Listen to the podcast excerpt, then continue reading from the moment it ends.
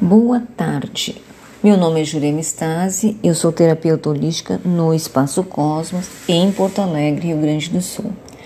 Eu vou uh, ler para vocês um texto de um astrólogo, psicólogo e terapeuta, um grande profissional, sobre o eclipse que, que iniciou hoje lunar às 8 da manhã. Esse texto então é de Carlos Falcão. Após um fortíssimo eclipse solar, todos são, em Escorpião, chegou a hora da Lua, em Touro, ser eclipsada pela Terra. Um plenilúnio com participações especiais, Sol, conjunto a Mercúrio, Escorpião, e também com Vênus, Lua conjunta a Urano, Touro, e todos eles brigando com Saturno em Aquário. Esse eclipse vem mexer nas profundezas dos medos, receios e da estrutura de valorização que damos à vida. As pessoas, de acordo com suas posses, renda, prosperidade e abundância. Estaremos diante dessa revisão sobre o que realmente tem valor e qual o papel do dinheiro e das relações pessoais, envolvendo todo o sentido de estabilidade material ou, e ou afetivo. Nossas posturas mentais estarão ligadas intimamente às situações emocionais profundas. Os medos podem trazer radicalização do pensamento e da forma como interagimos socialmente. Receios ligados às questões materiais ou ciúmes podem afetar amizades, grupos e até mesmo a visão de pertencimento social. A presença do Mercúrio e Urano, ambos representantes mentais em oitavas diferentes, sugere que sentimentos profundos estarão sugere que sentimentos profundos estarão afetando processos mentais intimamente ligados às influências do eclipse. Nossa mente estará impregnada e será protagonista nesse processo. Vênus é o planeta dispositor da lua eclipsada. Vênus rege touro. Sendo ingrediente integrante do eclipse e estando exilada em escorpião, reforça a polarização das vibrações do eixo touro-escorpião. Isso denota a necessidade de regenerar corpo emocional, abrindo mão de apegos materiais que aprisionam o espírito e muitas vezes manipulam as escolhas. Relações que deveriam cessar também podem ser identificadas com mais nitidez. Temos uma fase onde seremos levados a mudar critérios de valorização daquilo que temos ou não temos em nossa vida. Sentiremos uma forte pressão em lidar de forma intensiva com possibilidades de contextos materialmente delicados. Velhas situações de perda ou instabilidade pode tra podem trazer, no momento atual, sentimentos densos de insegurança que provavelmente já foram vivenciados, mas que agora vêm com outra roupagem.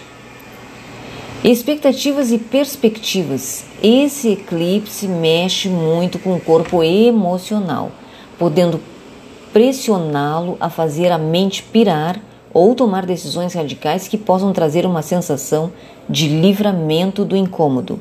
Não vai dar certo, é uma postura fugaz e que pode trazer consequências desastrosas.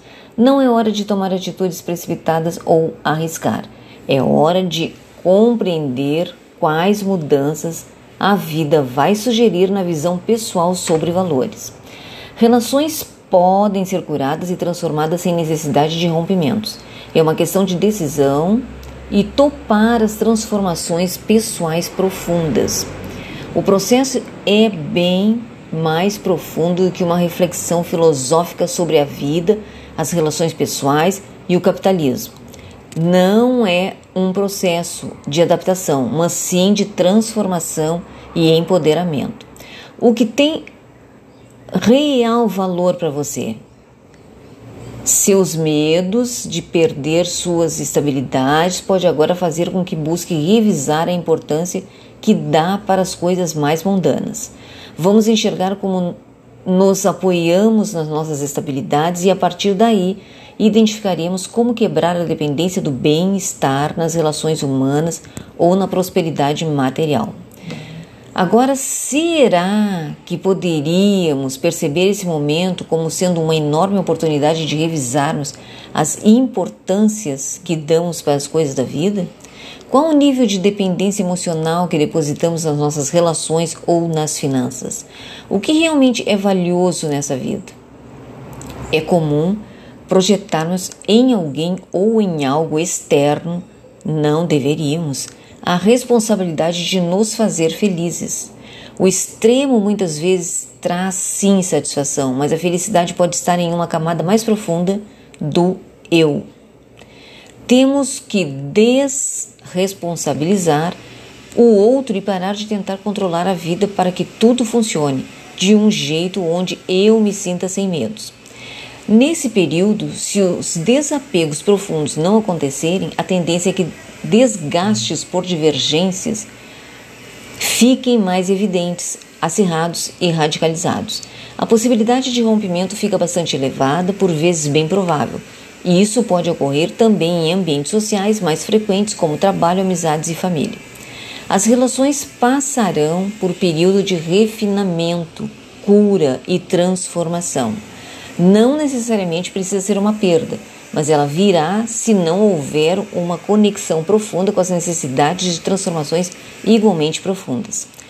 A felicidade será encontrada justamente na não necessidade de que algo externo tenha a responsabilidade de me fazer feliz. Não tem.